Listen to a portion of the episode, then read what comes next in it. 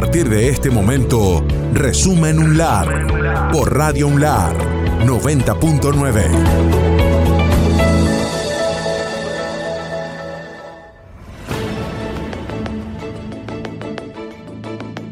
martes. UNLAR comienza a recibir trámites virtuales. La Secretaría de Asuntos Estudiantiles de la Universidad Nacional de La Rioja, Florencia Tapia, contó en Radio UNLAR que a partir de este martes los estudiantes pueden realizar trámites de manera virtual. También la funcionaria destacó que los mismos habían estado suspendidos durante todo el tiempo de confinamiento obligatorio y desde la universidad se trabajó fuertemente para poder brindar respuestas sobre estos temas. La verdad que para nosotros es muy importante importante comunicar esto porque bueno es algo de lo que teníamos eh, pendiente, digamos, con nuestros compañeros estudiantes.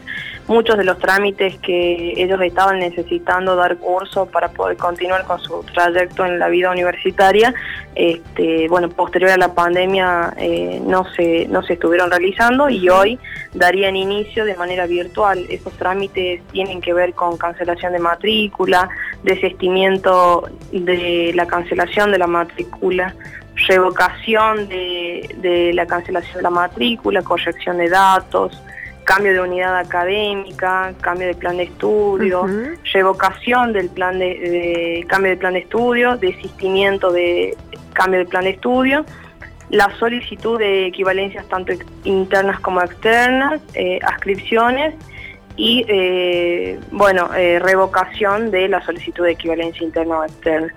Esos son, digamos, a grandes rasgos los trámites que van a poder realizar a partir de hoy de manera virtual. Ellos podrán dirigirse a un mail que es mesaentradas.unlar.edu.ar nosotros desde la Secretaría de Estudiantil, en conjunto bueno, con Prensa UNLAR, quienes llevan adelante la comunicación institucional de la universidad, van a estar comunicando eh, por las redes también eh, toda esta información, brindando el mail y la forma en la que tendrán que enviar, digamos, vía mail y toda la documentación que corresponde a cada uno de los trámites que quieran realizar. El Colegio Preuniversitario General San Martín difunde el programa Escuelas de Educación Profesional. En Radio UNLAR dialogamos con Marcelo Cortés, vicedirector del Colegio Preuniversitario General San Martín, quien participó en el lanzamiento del programa universitario de Escuelas de Educación Profesional.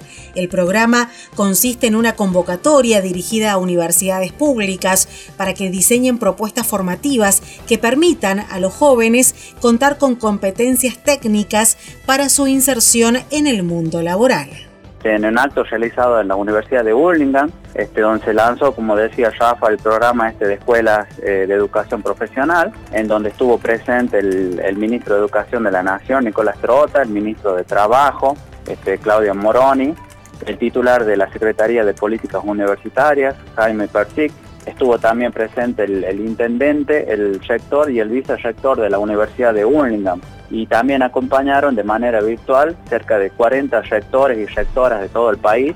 Eh, también de manera virtual estuve presente yo en representación de la UNLAD como vicedirector del Colegio Preuniversitario. Este programa universitario de escuelas de educación profesional tiene como objetivo el diseño y la implementación de trayectos formativos técnicos específicos de pregrado, eh, más que nada para promover la, adquisición de competencias técnicas que necesitan eh, el recurso humano para insertarse en el campo laboral. Este proyecto surge como una articulación entre lo que es el Ministerio de Educación de la Nación, el Ministerio de Trabajo, Empleo y Seguridad, este, y en relación directa con, las empresas. El plan cuenta con una inversión de 2.250 millones de pesos y esto, este, este financiamiento es para la creación de carreras cortas y como decías vos, centrada en actividades productivas y de servicio para la formación de recursos humanos calificados.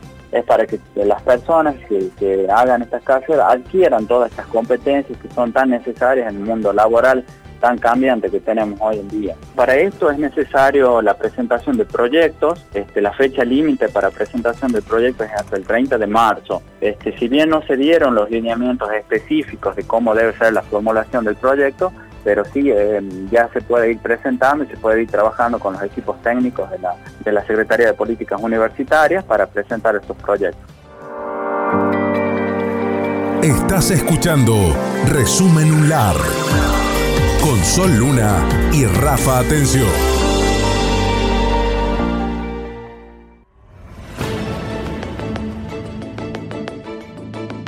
Miércoles.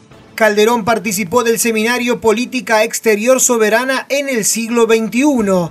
La actividad se desarrolló este martes en el seminario Política Exterior Soberana en el siglo XXI, escenario internacional y desarrollo nacional, que fue organizado por el Observatorio de Coyuntura Internacional y Política Exterior OCIPEX, de la que participó el rector de la Universidad Nacional de La Rioja, licenciado Fabián Calderón. Al respecto, Radio Unlar había conversado con María Cecilia Míguez, vicerrectora del Instituto de Estudios Históricos, Económicos, Sociales e internacionales del Consejo Nacional de Investigaciones Científicas y Económicas, que expresó que este tipo de encuentros es fundamental para pensar nuestras relaciones internacionales. Esta es una iniciativa muy linda de OCIPEX y de la universidad. Eh, con lo cual es una, especie de fusión muy interesante. Eh, la verdad que realmente eh, es una propuesta muy completa que incluye desde nuevas miradas como para pensar el mundo en el siglo XXI, sobre todo miradas que tienen que ver con el pensamiento situado, es decir, un pensamiento que se reconozca desde su provincia, desde su localidad, desde su opción para pensar el mundo. Eh, algo que nos falta, es decir, poder generar conocimiento que responda a nuestras necesidades como país, como región, como provincia. Em, y entonces tiene algunos aspectos más teóricos, ¿no es cierto?, para pensar estos conceptos, para pensar el mundo, otros aspectos más relacionados con la práctica de la política pública y de las relaciones exteriores, em, reflexión sobre las potencias mundiales, sobre el comercio internacional, sobre incluso perspectivas de género en lo que son las relaciones internacionales, como está pensado para hacer un, seminario anual, pero que al mismo tiempo tiene bloques mensuales y el que quiera lo puede cursar completo o por parte, eh, con este objetivo de, fomentar una idea de una política exterior soberana y federal.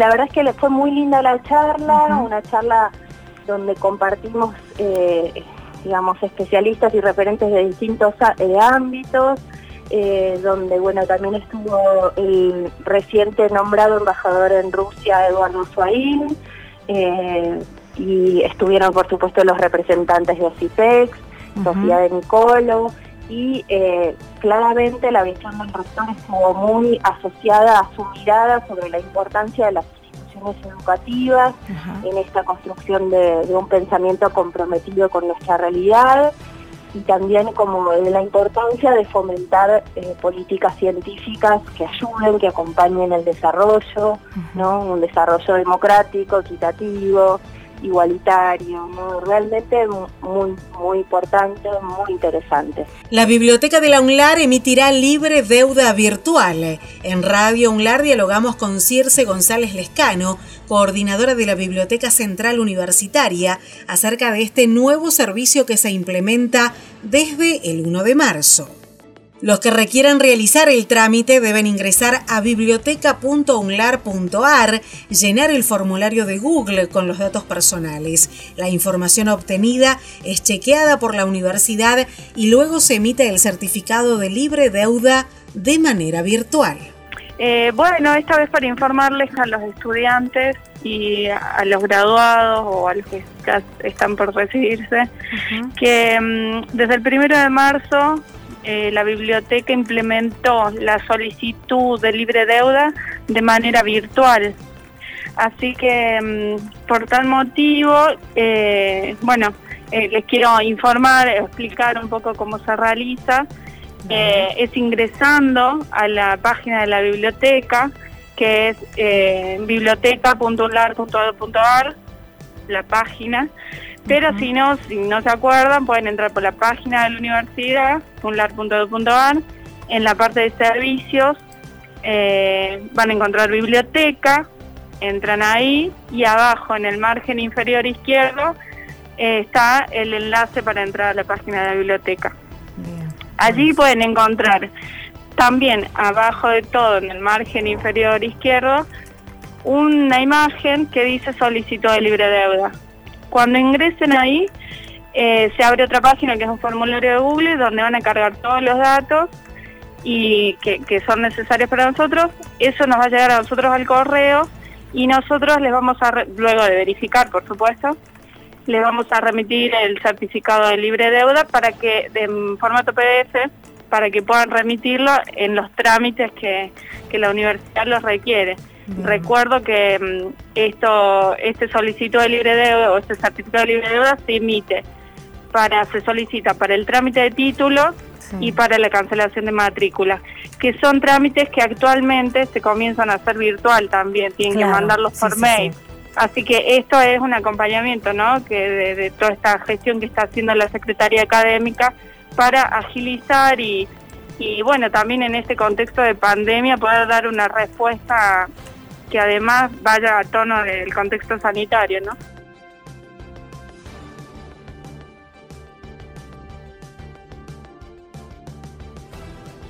informan dispensas extraordinarias para trabajadores y trabajadoras de la UNLAR. En el marco del inicio del ciclo electivo 2021 y a través de la resolución rectoral número 109, se dispuso medidas tendientes a proteger a los miembros de la comunidad universitaria, otorgando una serie de dispensas extraordinarias. La misma establece que, ante el inicio del ciclo lectivo, serán justificadas las inasistencias del personal docente y no docente de la Universidad Nacional de La Rioja que fueran padres, madres, representantes legales o tutores a cargo de menores de edad que concurren a establecimientos educativos de nivel primario, inicial, secundario, guarderías o jardines maternales, cuya presencia en el hogar resulte indispensable para el cuidado del niño, la niña o el adolescente.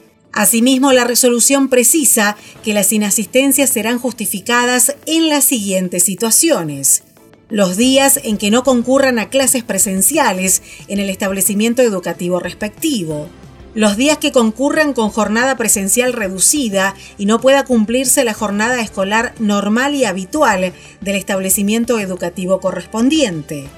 El trabajador alcanzado por esta dispensa deberá notificar tal circunstancia a la universidad con la debida acreditación de la información pertinente, debiendo para ello completar en la Subsecretaría de Recursos Humanos de la UNLAR una declaración jurada que deberá contener los datos del niño, niña o adolescente, grado o año que cursa y datos del establecimiento educativo al que concurre el régimen de presencialidad que se haya dispuesto en esta institución.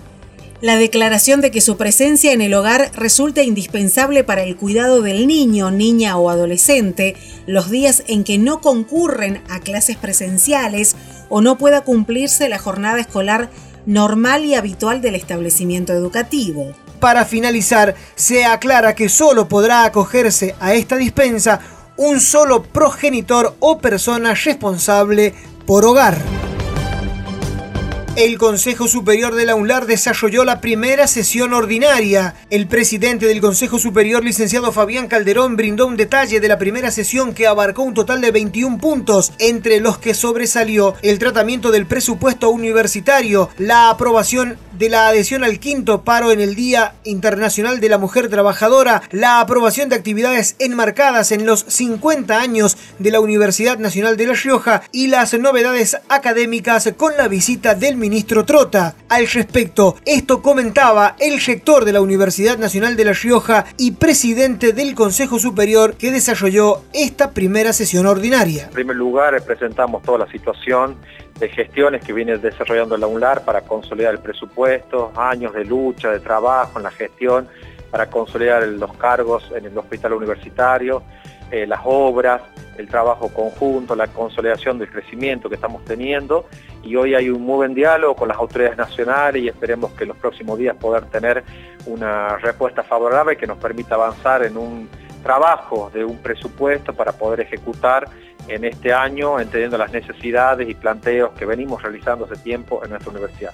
Eh, también hemos manifestado que este año es el año del 50, los 50 años del hito fundacional de la Universidad en La Rioja, eh, con el movimiento CUR, como lo hemos dicho, se han eh, aprobado declaraciones, un programa, una comisión que va a trabajar muy amplia, muy abierta para trabajar estas actividades en todo este año y también, eh, bueno, se han aprobado la constitución de las comisiones, las comisiones que corresponden, que son permanentes, las comisiones de asuntos académicos, interpretaciones y reglamentos, presupuesto y hacienda generales, de género y relaciones, eh, la constitución del tribunal académico y se ha dispuesto también a avanzar en la reglamentación para los juicios, eh, para los, los docentes, el juicio académico que se requiera, poder avanzar en esa reglamentación. Se ha trabajado, se han aprobado los dictámenes de las comisiones correspondientes, eh, se aprobó eh, también el quinto paro eh, del Día de la Mujer, ¿sí? el paro mundial, acompañando también toda una propuesta, una programación que tiene la universidad para el mes de la mujer, la incorporación de diplomaturas nuevas, una diplomatura por ejemplo en géneros y diversidad, una diplomatura también que tiene que ver con eh, temas que están relacionados a los distintos departamentos académicos y además la incorporación de reglamentaciones para ir eh, avanzando también en, los distintos en las distintas comisiones sobre reglamentar las diplomaturas universitarias y demás. Y bueno, y después todo el tratamiento que ha requerido, tomar definiciones, avanzar en planteos de los docentes, no docentes, graduados, estudiantes, eh, informes de, los, de las comisiones, bueno, todo un trabajo que plantea también un escenario de, trabajo conjunto, comprometido y algo que hemos dicho también al inicio es eh, que se ha instruido la Secretaría de Relaciones Institucionales para que busque los informes necesarios de los distintos organismos provinciales, nacionales y municipales para evaluar las condiciones que tenemos epidemiológicas y si están dadas las condiciones para llevar adelante las elecciones este año, donde va a haber elecciones en la UNLAR y donde por tercera vez consecutiva vamos a celebrar las elecciones democráticas en nuestra comunidad universitaria. Estamos teniendo un diálogo importante con el Ministerio de Educación de la Nación, eh, con los legisladores nacionales del Frente de Todos. Estamos teniendo esta mañana un contacto con el secretario de Política Universitaria, solicitando poder este acompañamiento que ya me manifestó cuando estuve presente eh, con el licenciado Jimmy Parsig y bueno, y esperamos eh, la llegada del ministro que va a estar el 8 para inaugurar el ciclo lectivo y con gran expectativa porque creemos que producto del diálogo, del trabajo y del acompañamiento del gobierno nacional hacia nuestra universidad, hacia el sistema universitario, vamos a tener novedades importantes que hacen a consolidar el presupuesto y también las obras que estuvieron eh, demoradas y que estuvieron paralizadas durante mucho tiempo. Estás escuchando Resumen UNLAR con Sol Luna y Rafa Atención.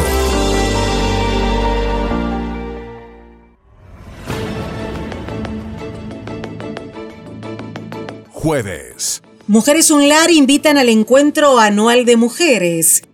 La docente e integrante de la agrupación Mujeres UNLAR, Leila Aguaidat, en diálogo con Radio UNLAR, invitó a las mujeres de toda la comunidad universitaria y quienes deseen participar al encuentro anual de mujeres, las mujeres en la política universitaria y sindical, en el marco del convenio 190 de la Organización Internacional del Trabajo, que se va a concretar el martes 9 de marzo desde la hora 9 vía Facebook Live de la agrupación agrupación Mujeres Unlar. Estamos muy contentas de estar participando en esta agrupación. Somos docentes tanto de la Universidad Nacional de La Rioja como del Colegio Preuniversitario, también de Ciencia y Técnica de la universidad y estamos todas involucradas eh, y muy sentidas con todo lo que ocurre en el aspecto de las mujeres y su participación democrática en las acciones de las instituciones. Así que felices de poder hacer este encuentro y poder este, manifestarnos después de un año que iniciamos y lanzamos esta agrupación. Eh, acá en, el, en la sala académica del colegio universitario vamos a tener un encuentro en bimodalidad. Eh, presencial y a través de Facebook Viv, que es la agrupación eh, Mujeres UNLA, a partir de las 9 horas en punto, con la participación eh, de mujeres de nuestra agrupación, todas las mujeres que estamos muy preocupadas por lo que es la política universitaria y sindical, eh, con la participación de una invitada especial eh, Yamile Sokolovsky, que es secretaria de Relaciones Internacionales de la CONADU. Así que están todos invitados y, bueno, esperamos una amplia participación. Cada 4 de marzo se celebra en todo el planeta el Día Mundial contra la Obesidad.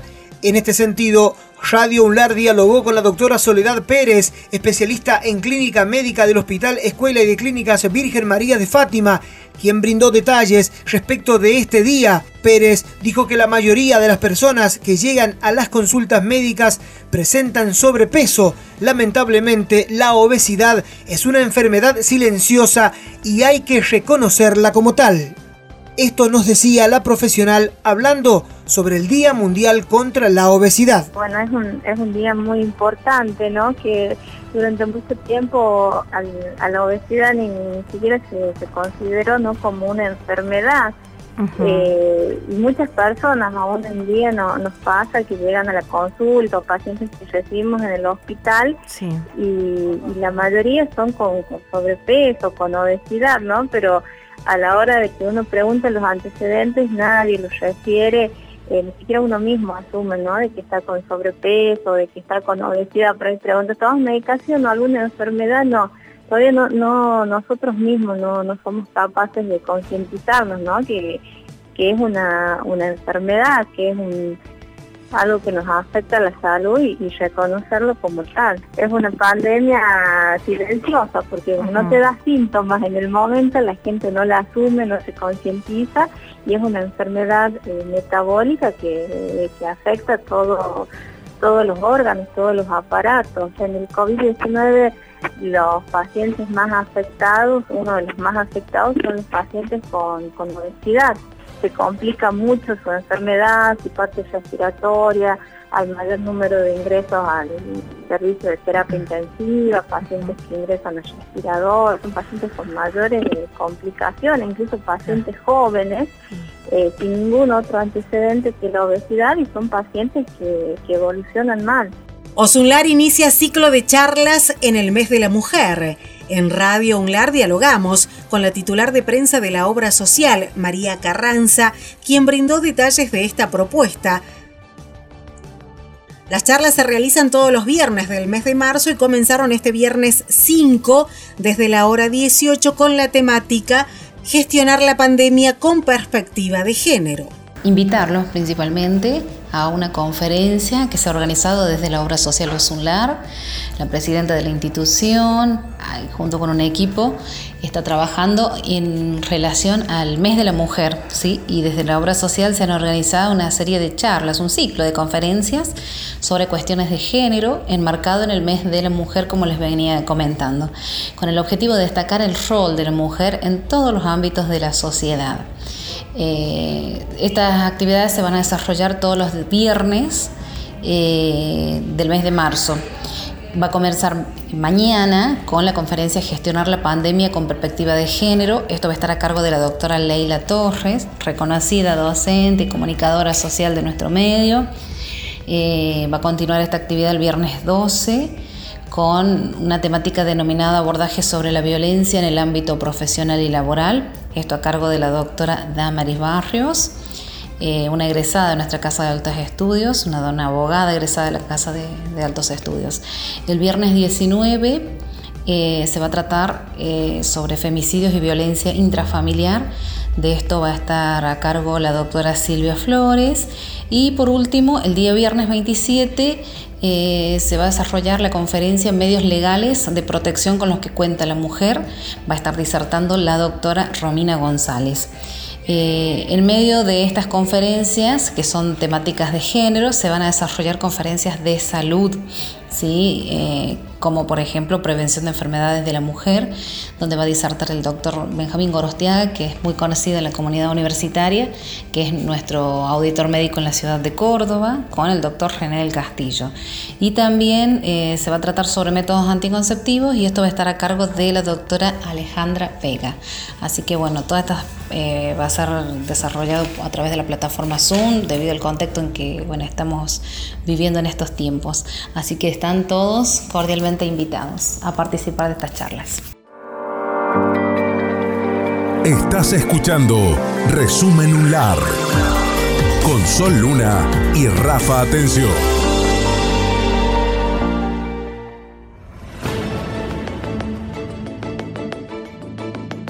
Viernes. La sede Chamical abre las inscripciones para enfermería universitaria. Así lo confirmó este viernes el decano de la sede regional, ingeniero José Vera Díaz, quien en diálogo con Radio UNLAR informó que las y los aspirantes tendrán tiempo hasta el 19 de marzo para inscribirse para cursar la carrera de enfermería universitaria en la sede regional Chamical. En este sentido, Vera Díaz manifestó que luego de un trabajo articulado con todas las áreas, conseguimos que esta importante carrera forme parte de nuestra oferta académica y la misma tiene validez nacional. Al respecto, el ingeniero José Vera Díaz esto nos decía. En lo que tiene que ver con inscripciones de carrera, la verdad, en nuestra sede hemos tenido un año que hemos batido récord en inscripciones de personas que han elegido nuestra universidad y han confiado en nosotros para seguir sus estudios universitarios. Estamos casi en 700 inscriptos en, todas las carreras que se dictan en la sede. Y ahora, eh, luego de que en abril del año pasado habíamos recibido un dictamen de CONEAO en donde nos recomendaban hacer algunos ajustes para la carrera de licenciatura universitaria, eh, nos pusimos a trabajar y hasta que podamos dar respuesta a los requerimientos de CONEAO, empezamos a gestionar un expediente como para continuar con las inscripciones en el primer año, en este caso de enfermería universitaria de tres años, con un título que tiene validez nacional, con un reconocimiento del Ministerio de Educación, la Secretaría de Política Universitaria, por lo cual este, los graduados se pueden desempeñar desde la Quiaca, antes decía yo, hasta Tierra del Fuego, pero tengo que decir hasta la Antártida. Luego de que este expediente, y después de que lo trabajamos acá, en la comisión de, de la carrera de enfermería en Chamical, trabajamos de forma articulada también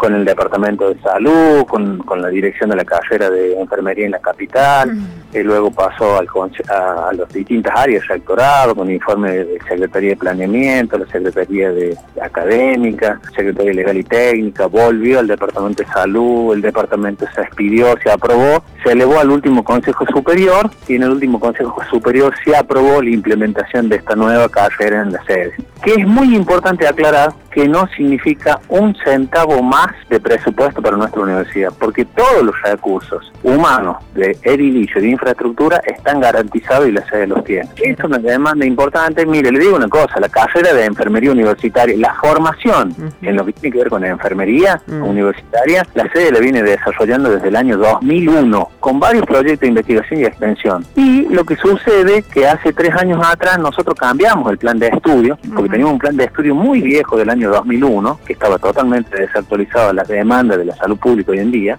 ese plan de estudio originariamente otorgaba dos titulaciones, licenciatura en enfermería a los cinco años y enfermero universitario a los tres años. Luego cuando se modifique ese plan y se empieza a implementar hace dos años atrás el nuevo plan de, enfermería, de, que era solamente con un solo título de tres a los cinco años, que es licenciatura en enfermería. Y mucha de la gente nuestra de acá del territorio decía, queremos una carrera que esté vinculada a enfermería, pero más corta. Entonces, hasta que demos respuesta con EAO, trabajamos en la carrera de enfermería universitaria de tres años, que es la que aprobó el Consejo Superior. Así que con mucha tarea y yo en esto quiero hacer un agradecimiento profundo y sincero a todo el equipo de gestión de la sede, a nuestros docentes que defendieron el Consejo de Salud, a, la Secretaría de Sectorado, porque la verdad el trabajo que se hizo fue enorme, al Consejo Departamental de Salud, a su decana, al director del hospital también. Así que eh, muy agradecido por porque han visto la realidad del territorio, porque han respetado un pedido y un trabajo que se hizo de manera conjunta desde el interior y porque hoy en día tenemos la oportunidad ya las inscripciones abiertas por esta semana y la otra para continuar en la formación de enfermería universitaria. Las radios universitarias harán una transmisión especial por el Día de la Mujer. En el marco del Día Internacional de la Mujer, el próximo martes 9 de marzo de 12 a 14, por una iniciativa conjunta de la Comisión Directiva de la Asociación de Radiodifusoras Universitarias Nacionales Argentinas, también del Consejo Interuniversitario Nacional y el programa Hilo Violeta, se va a llevar a cabo un programa especial con participación federal para que todas las radios universitarias del país puedan transmitir en vivo. La radioemisora será 106.9, radio de la Universidad de Tierra del Fuego, y la conducción estará a cargo de la licenciada Florencia Basso, también de esa misma universidad. Además, estará en la conducción la periodista y locutora Lucía Velázquez de la Universidad Nacional de San Juan, con la operación técnica de Noelia Manguín y la producción general de Elizabeth Furlano, ambas de la Universidad Nacional de Tierra del Fuego. Del programa participarán periodistas, locutoras, productoras y también responsables de todas las radios universitarias. A lo largo de la transmisión se van a abordar temas como género y trabajo desde diversas perspectivas, acceso a la educación, cuidados parentales, paridad, salud, derechos humanos, pueblos originarios, arte y cultura. El programa especial se propone como una aposta de las distintas realidades que viven mujeres, niñas, adolescentes y disidencias en el contexto actual de emergencia por femicidios, desocupación y COVID-19. En diálogo con Radio Unlar, la productora general de El Hilo Violeta, Elizabeth Furlano, contaba los detalles. Ojalá que sí sea.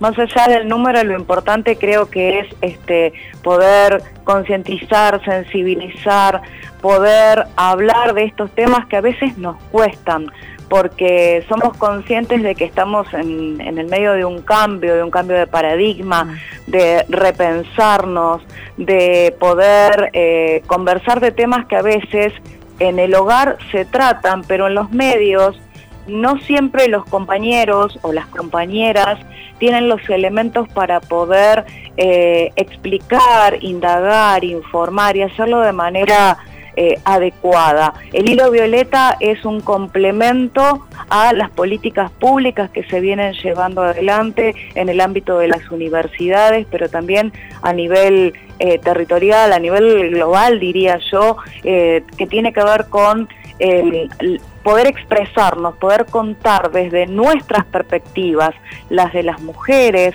las de las niñas, las de las adolescentes, las de las disidencias, nuestra forma de ver y entender el mundo. Mm. ¿Qué nos pasa? No nuestras historias contadas en las voces hegemónicas, como ha sido siempre el micrófono, y ustedes podrán explicarlo en su territorio, eh, si miramos las grillas de los programas de radio y de televisión, nos encontramos con que más del 80% de estos productos comunicacionales, que son los que generan agenda, que son los temas que se conversan en el café, en el trabajo, en la casa, en la escuela, son agendas que muchas veces son impuestas desde una mirada masculina y no se tiene en cuenta a cómo piensan y sienten las mujeres y las disidencias. El hilo violeta es eso, es otra forma de contar lo que nos pasa desde nosotras mismas, y por eso esta particularidad de que esta producción que nace en el seno de las radios universitarias,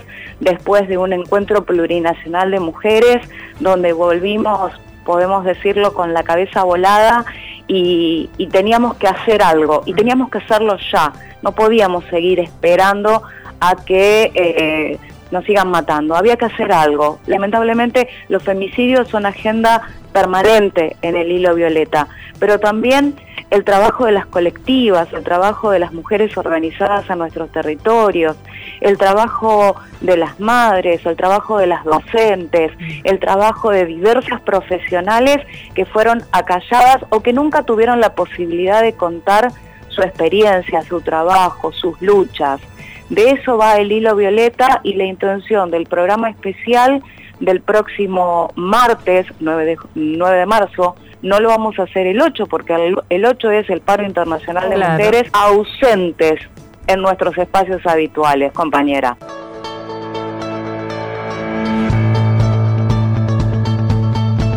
Hasta aquí, resumen un lar.